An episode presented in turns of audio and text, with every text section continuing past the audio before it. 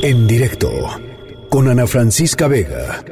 Nos vamos con, eh, con, un tema relacionado a esto y tiene que ver con que hace unos días, aquí se los platicamos, la UNAM informó eh, que la permanencia de los pasantes de las licenciaturas en enfermería y en enfermería y obstetricia en los hospitales públicos del país va a ser eh, voluntaria.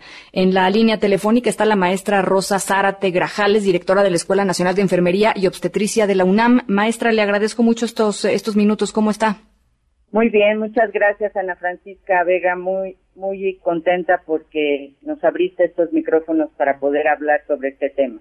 Igualmente, maestra, pues eh, platíquenos un poco cuál es la lógica detrás de, abrir la posibilidad a, los pasantes de, pues, elegir si estar o no estar en estos momentos eh, que van a ser muy duros, ¿no?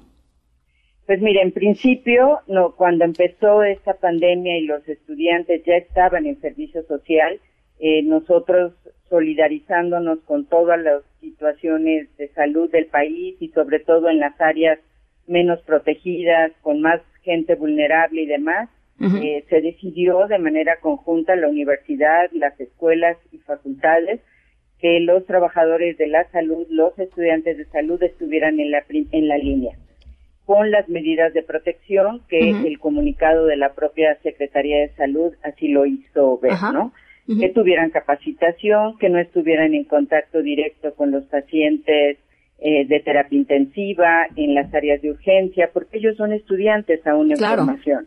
Claro. Entonces, eh, sin embargo, cuando esto empezó a crecer y la, la decisión que se tomó fue que había demasiada presión en el sistema de salud para contender con recursos para todos. Y obviamente que los recursos limitados se estaban eh, otorgando a las enfermeras, a los médicos que están en la línea de batalla. Y no así a los estudiantes, y era muy comprensible la situación. De esa manera decidimos no seguir exponiendo a los estudiantes, salvo en aquellas decisiones voluntarias de los mismos en unidades de atención donde tenían ya todos los recursos disponibles, que las hay. Un buen número de instituciones ya tienen los recursos y entonces los estudiantes podían tener estos, ¿no? En los que no, bueno, se les dijo que voluntariamente decidieran porque teníamos que cuidar también la propagación comunitaria, ¿no? Ellos salen a su casa, no se quedan en el hospital, no tienen un vestidor, no tienen un lugar a donde a donde uniformarse o quitarse el uniforme sucio. Y entonces decidimos que mejor para disminuir la presión al sistema sean los estudiantes los que salgan y que se queden los recursos para los que realmente lo necesitan. Claro. O lo necesitan más, no porque los estudiantes no lo necesiten, sino las enfermeras en línea de batalla lo necesitan más. Claro.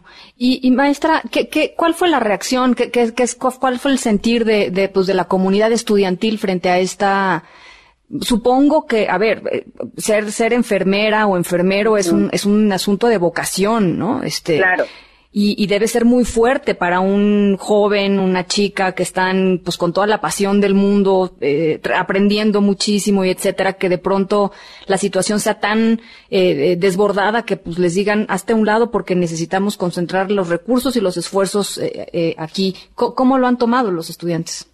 Bueno, en principio hubo o sea, ellos entendieron que tenían que estar al frente porque es parte de su formación. Claro. Y nosotros así lo dijimos y nuestros consejos técnicos así lo entendieron y apoyamos eh, al sistema y a los estudiantes, incluso les ofrecimos algunos recursos desde la escuela, eh, guantes y demás, ¿no? Gel y demás y capacitación. Sin embargo, cuando esto se desbordó, sí, eh, ellos mismos empezaron a notificar que había instituciones en donde los estaban poniendo al frente donde no les estaban dando los recursos, donde no les habían dado capacitación y fue ahí donde hicimos un diagnóstico y lo comentamos entre las tres instituciones que brindamos formación universitaria de enfermeras en la UNAM y tomamos esa decisión para evitar los contagios porque ya hubo alumnos que estuvieron eh, expuestos al coronavirus y que ahorita están en, en, cuarentena. ¿no? Eso Afortunadamente sin problema y sin riesgo, pero ¿qué va a pasar también con la familia? este, de ellos, ¿no? En fin, entonces se tomó esta decisión del 7 de abril al 30 de abril en la Francisca, solamente. Es decir, en el entendido que el gobierno federal ya hizo todo lo que tenía que hacer y están llegando los recursos a todos los hospitales para que ellos a partir del primero de mayo regresen a las instituciones que ya tienen los recursos disponibles para atender.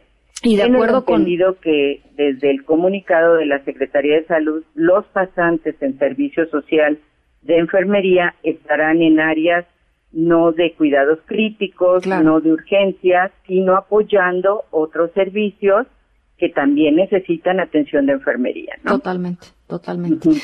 Oiga, maestra, y eh, platicando un poquito más, creo que sí, creo que es fundamental que, que, a través de los medios de comunicación hablemos sobre las agresiones de, que han sido objeto eh, enfermeras y enfermeros en el país, eh, personal sanitario en general. evidentemente no, no son todos, hay, hay, muchísimo apoyo, pero, pero creo que es importante que quede muy claro, ¿no? Y tratar de, de mandar este mensaje a toda la gente que nos está escuchando. Este, pues son ustedes los que están literalmente rifándose la todos los días en horarios eh, eh, eh, impresionantemente exigentes, con una presión muy, muy grande, y pues hay que apoyarlos, ¿no? Hay que, evidentemente hay que apoyar, hay que estar ahí, hay que ser solidarios.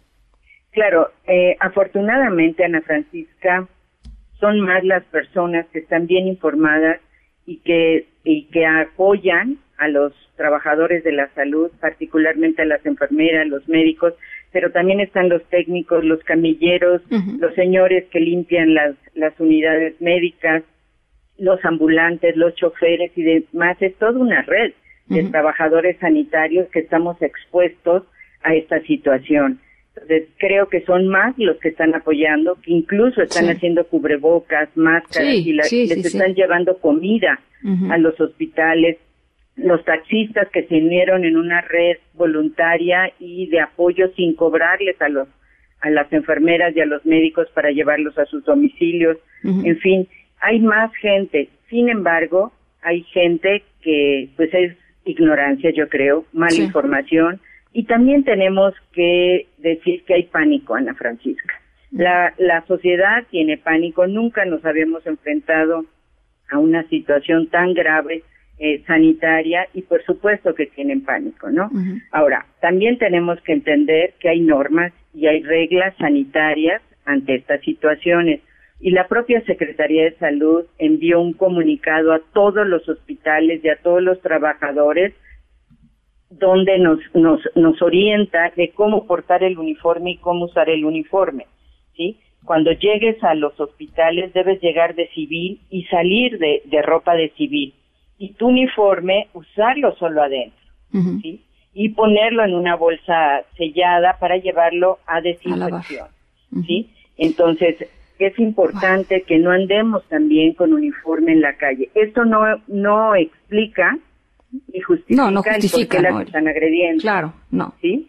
Pero sí creo que, que si una persona este sabe que no es una forma de contagio, que las enfermeras no están con ese uniforme frente a los pacientes, sino que llegan así, pero que se cambian de, otro tipo de uniforme. y eso hay que informarlo a la población, que no es el uniforme con el que estamos al frente. Con el que estamos al frente es un uniforme quirúrgico, es un uniforme desechable en muchos momentos y con los pacientes específicamente de COVID es un comando, son máscaras, son gorros, son guantes especiales, son mascarillas N95, etcétera, etcétera, que se están utilizando para ello, ¿no? Entonces yo creo que, que es un poco de mala información, pero yo apelo a que la sociedad, eh, de hecho la enfermería es una de las profesiones mejor avaladas por la sociedad por su actitud humana, comprensiva, por su presencia en la vida, la muerte, en la salud, la enfermedad. Entonces yo creo que esto tiene que cambiar.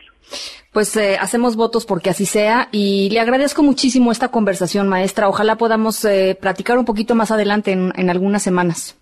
Estoy a sus órdenes y bueno, por este medio también hago extensivo a todos los pasantes de servicio social de todas las universidades que ya se sumaron a esta disminución de la presión al sistema de salud, que, que resguarden a sus estudiantes y quienes voluntariamente y tengan las condiciones estén apoyando esta situación y a partir del primero de mayo empezaremos nuevamente con eh, los estudiantes, por lo menos los de la UNAM, en el sistema de salud.